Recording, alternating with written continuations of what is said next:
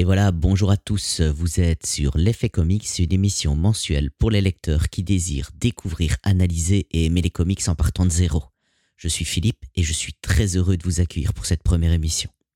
Alors aujourd'hui, pour ce premier numéro, on va essayer d'analyser et euh, je vais essayer de vous donner envie de lire ou de relire le run de Hellblazer écrit par Brian Azzarello et dessiné par Richard Corben, Marcello Frusin et Guy Davis. Ce run s'étend sur 28 numéros. Ils ont été écrits entre 2000 et 2002 pour la maison d'édition DC Comics aux États-Unis. Alors à titre informatif, il faut savoir que la série Hellblazer contient 300 numéros et elle s'est étendue de 1988 à 2013 et elle va montrer un petit peu euh, la vie de John Constantine. Elle a été écrite évidemment par plusieurs scénaristes et plusieurs dessinateurs au fil du temps. C'est ce qui fait un peu l'empreinte des comics. Pour continuer, un petit sommaire de l'émission. On va faire une petite introduction avec les objectifs euh, du numéro, de ce premier numéro de podcast. Je vais vous résumer un petit peu euh, qui est John Constantine, euh, le héros de Hellblazer. Je vais vous pitcher un petit peu le run de Brian Azzarello.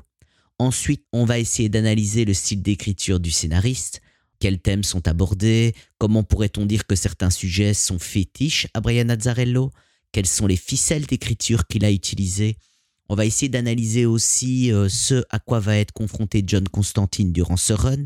Je vais essayer de vous donner quelques explications sur certaines histoires, évidemment sans spoil. On va essayer vraiment d'aller à l'essentiel sans vous dévoiler l'intrigue principale qui va nous suivre du premier numéro au dernier numéro. Ben voilà, on a quand même un bon sommaire, on a plein de choses à dire, plein de choses à faire. Et donc ben voilà, c'est parti. Hein. Au niveau de l'introduction, le but de cette émission, c'est de vous partager mes découvertes de lecture, mes découvertes au niveau des comics. Faut savoir que euh, je n'ai pas beaucoup d'expérience dans ce domaine et ça me semblait essentiel de venir peut-être partager mes découvertes avec des gens qui, comme moi, ne connaissent rien aux comics. Je voulais aussi, évidemment, permettre à cette émission euh, de donner certaines portes d'entrée dans l'univers, parce que je veux dire, si vous êtes un petit peu comme moi, il est assez difficile d'entrer dans l'univers des comics et donc trouver certaines portes d'entrée, trouver certains conseils pour y entrer, ben, c'est toujours quelque chose de profitable. Évidemment, cette émission n'a rien de professionnel et je pense que vous l'entendez depuis le début. Alors, euh, au niveau de cette émission aussi, pour moi, il est essentiel de ne pas spoiler l'intrigue du run, en tout cas pour ce premier numéro. Peut-être dans les suivants, dans les prochains numéros. Euh, voilà, on entrera peut-être dans les détails, mais aujourd'hui, pas de spoil au niveau de l'intrigue. Petite précision au niveau du vocabulaire. Depuis tout à l'heure, je vous parle de run, de run de Brian Azzarello. C'est important de savoir que quand on parle d'un run dans les comics, cela signifie euh, une période durant laquelle l'artiste, euh, l'auteur va travailler sur cette série au niveau des États-Unis. On a la vision et scénarisée pardon, de Brian Azzarello sur le personnage de John Constantine et ce run va s'étendre du numéro 146 au numéro 174. Pour le deuxième point, je vais vous résumer un petit peu qui est John Constantine. Alors dans la série Hellblazer, on va raconter les aventures de l'anglais John Constantine. Pour faire simple, ce personnage a des affinités avec la magie occulte et il va voyager, il va parcourir notre monde contemporain, notre monde moderne, où plusieurs aventures vont lui arriver. John Constantine, on pourrait le considérer un peu comme un détective, un emmerdeur de première, un arnaqueur, un menteur, un fumeur invétéré, un buveur, et aussi un magicien. C'est un homme qui voyage dans notre société et qui va dériver dans les plans les plus lumineux de notre société, mais qui va aussi dériver dans les coins les plus sombres. Quel est le pitch de ce run? Donc John Constantine va essayer de survivre dans le monde carcéral où chaque faiblesse peut signifier une mort certaine. Il va aussi entamer un voyage aux États-Unis. Il faut savoir que d'habitude, John Constantine, ses aventures se passent en Angleterre. Ici, dans ce run, nous sommes aux États-Unis. Également, au niveau de ce run, nous allons apprendre un petit peu euh, la jeunesse de John Constantine. On va en apprendre un peu plus sur ses années, ses jeunes années qu'il a vécues à Londres, dans lequel il était un punk et il jouait dans un groupe qui s'appelait les Membranes Muqueuses.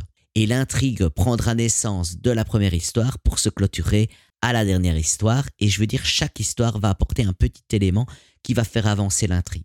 Cette histoire, elle flirte un petit peu entre des arnaques, une société sortide et la magie occulte.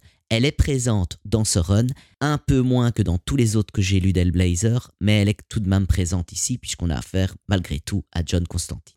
On va analyser euh, le style et les thèmes de Brian Anzarello. Il a plusieurs thèmes qui sont récurrents.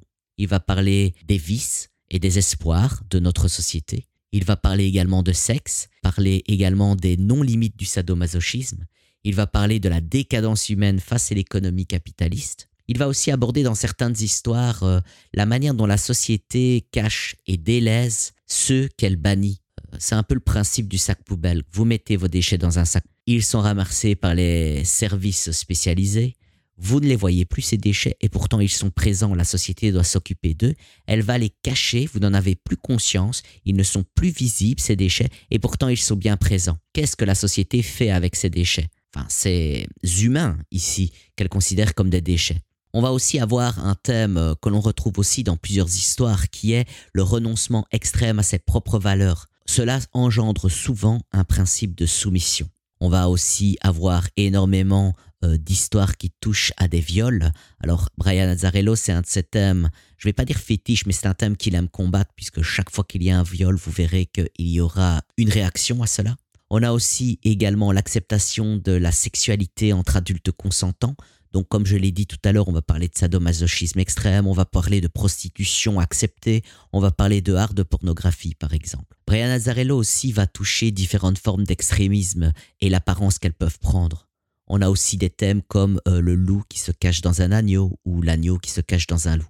Brian Azzarello va parler des rednecks américains et des différentes formes qu'ils peuvent prendre. Et puis on a certainement une critique sur toutes les formes de religion. Donc ici, dans le run de euh, Brian Azzarello, Constantine va être confronté dans son histoire au thème que je vous ai cité précédemment. Il va aussi flirter avec les vices de l'être humain, les pensées négatives, la brutalité de la réalité, et il va aussi affronter euh, les comportements les plus outrageux et pervers de notre humanité. À l'inverse, il y a du positif. À certains moments de l'histoire, John Constantine va apporter une certaine étincelle d'humanité, une compréhension de l'être humain. Il n'est pas rare de voir John Constantine aider son prochain de manière directe ou indirecte, mais là où Azzarello va apporter sa petite patte à John Constantine, c'est qu'une fois qu'il a apporté son aide, John Constantine va vraiment délaisser cette personne, en tout cas la personne qu'il a aidée, il va la délaisser et la vie va reprendre son cours très très vite, en bien comme en mal. Et ces exemples-là, on les retrouve dans plusieurs histoires, comme dans l'histoire Hard Time dans le monde carcéral. On la retrouve également dans l'histoire de Bonnes Intentions, où John Constantine va apporter une aide à une jeune femme qui est ligotée et nue, et on comprend très bien qu'elle a été victime d'un viol par deux agresseurs qui pilotent la voiture dans laquelle John Constantine va monter. Évidemment, il va l'aider, je ne dis pas comment, mais il va réussir à l'aider, et puis ensuite, il va la délaisser, la faire sortir du coffre, elle est à moitié nue, et puis il va la laisser là en plein bois. Cette jeune femme va reprendre sa route et John Constantine va prendre l'autre. Il ne va apporter aucune aide pour la suite, il va laisser la vie prendre son cours. Je fais une petite parenthèse, lorsque j'ai lu la première fois cette histoire, je ne me suis pas rendu compte tout de suite de ce qui allait se passer. C'est en relisant l'histoire que là, on a toute l'intelligence du dessinateur derrière, puisqu'il y a plein d'indices qui sont laissés par le dessinateur pour comprendre euh, ce qu'il va se passer pour comprendre un petit peu cette fin de cette première histoire qui est euh, cette première partie d'histoire, je vais dire. Alors je résumerai en trois points la manière d'écrire de Brian Azzarello. Il y a de la subtilité pour raconter ces histoires, il y a une extrême intelligence dans la narration, parce qu'une histoire qui peut sembler anodine au premier abord, elle sera essentielle pour la suite de l'histoire, et lorsqu'on la relit encore par la suite, on a des nouveaux éléments qui vont sauter aux yeux. C'est très malin. Il est très malin pour raconter ses histoires. Et on a un point dans certaines histoires comme l'histoire qui s'appelle Et enterré va faire intervenir plusieurs péripéties en même temps pour noyer un peu le lecteur. Et dans ces péripéties, on en a une qui prédira la suite possible du run et puis l'autre qui va cacher des éléments importants dans l'intrigue principale. Alors maintenant, je vais rentrer dans le fond des histoires. Je vais aborder quatre histoires sur onze qui composent ce run. Je vais essayer de les analyser avec vous, analyser l'écriture, apporter quelque chose euh, via le dessin, par exemple. Et donc, je vais aborder quatre histoires. Pourquoi j'ai choisi ces quatre histoires? Parce que ces histoires me semblent essentielles et en même temps, elles apportent énormément d'éléments sur euh, l'analyse qu'on peut apporter sur ce run. Les autres histoires, bien, vous l'aurez compris, je vous les laisse découvrir et puis pas de spoil, s'il vous plaît. Pour la première histoire que je vais aborder, c'est la première histoire qui s'appelle Hard Time. Elle est dessinée par Richard Corben et elle est colorisée par James Sinclair. En résumé, John Constantine va être incarcéré dans une prison à cause de la mort de Lucky, une connaissance avec qui il a commis des arnaques dans le passé. Toute l'intrigue du run d'Azzarello sera liée d'une manière ou d'une autre à cet événement. Brian Azzarello va donner le ton avec la première planche qui va commencer par le viol d'un personnage dans une prison.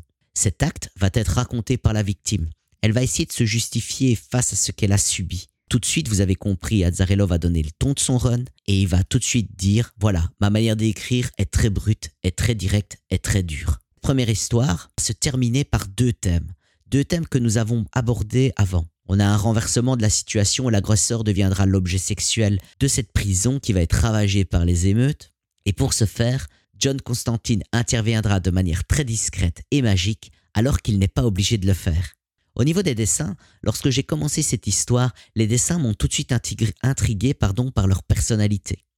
Richard Corben, le dessinateur, va accentuer les éléments par des gros plans sur les yeux, les dents, les lèvres, les veines, la peau, et je pourrais dire un petit peu que son style, c'est un style à la Bruegel qui aurait emprunté au magazine Fluide Glacial. C'est dégueulasse, ça transpire, ça sent l'humain, ça sent la bête humaine, et c'est ça qui va apporter énormément à cette histoire. Au niveau de la deuxième histoire que j'ai envie de vous parler, c'est l'histoire de Bonnes Intentions. Je vous en ai déjà parlé un petit peu avant. Elle est dessinée par Marcello Frusin, elle est colorisée toujours par James Sinclair. Le style graphique est loin de celui de Richard Corben dans Hard Time, mais les dessins au niveau des personnages sont vraiment l'un des gros points forts au niveau du regard des personnages. Vous allez voir que les regards sont vraiment accentués et c'est ça qui va donner toute l'énergie de l'histoire au niveau visuel. Au niveau du résumé, je pourrais dire que la première partie est magistralement écrite. C'est l'épisode 152 elle va dépeindre l'arrivée de John Constantine dans la ville de Doc Leak en Virginie. Alors on a un petit coin, clin d'œil de l'auteur parce que Doc Leak ça signifie aussi raclure. John Constantine y rencontrera des amis du passé, on aura des flashbacks et des éléments dans le présent. L'histoire est bourrée de sous-entendus et de non-dits, et tout cela est intelligemment intégré hein, par le dessinateur et par des éléments narratifs que l'on retrouve dans les dialogues. Le lecteur, tout de suite, vous, moi, seront mis directement du point de vue de John Constantine. On passera par trois étapes clés. D'abord celle de juge, puis celle de victime, pour terminer par celle de bourreau, avec un twist dans cette histoire qui va remettre toute l'histoire en place directement. Je vous la spoil pas, elle est vraiment exceptionnelle. Au niveau des thèmes abordés dans cette histoire, on y retrouve plusieurs éléments clés d'Azzarello.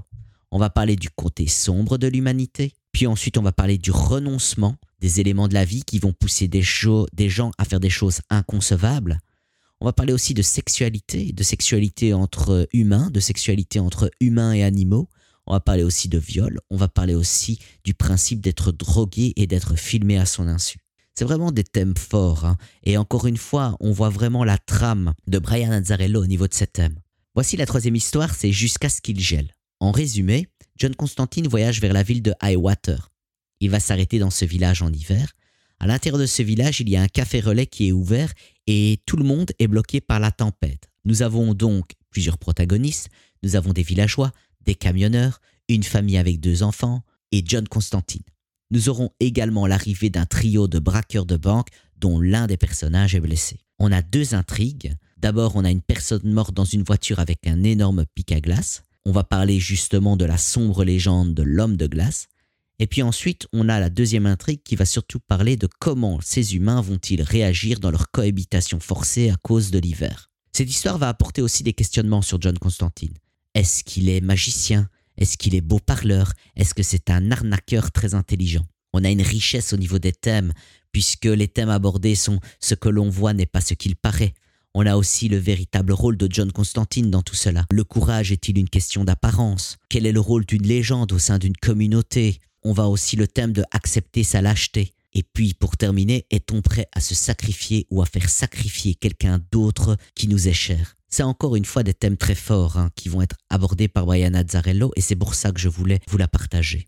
La prochaine histoire s'appelle Une couche fraîche de peinture rouge. J'en parle de cette histoire pour l'intelligence d'écriture et la manière dont elle est illustrée par Giuseppe Camoncoli. Le résumé, c'est John Constantine va rencontrer une prostituée et va passer la nuit en sa compagnie. Cela ira du bingo dans une salle paroissiale en passant par la rencontre d'une vieille connaissance et puis se terminera euh, par une partie de jambes en l'air. Cette histoire, elle peut s'aborder de deux manières.